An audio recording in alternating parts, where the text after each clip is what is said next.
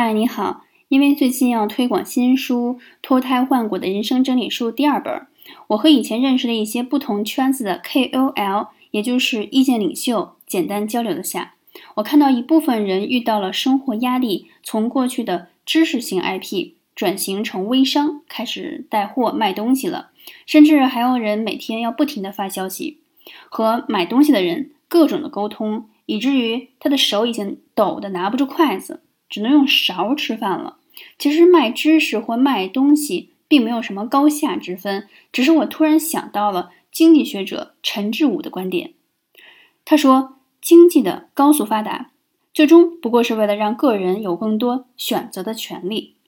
我想，如果最终目的是为了能轻松选择做自己喜欢的事情，那么一旦条件具备，我们完全可以选择不为了生存、名利。而被迫出卖时间、切割生命，而直接转去做你最愿意做的事情了。这么一想，我深感现在的自己是幸运的。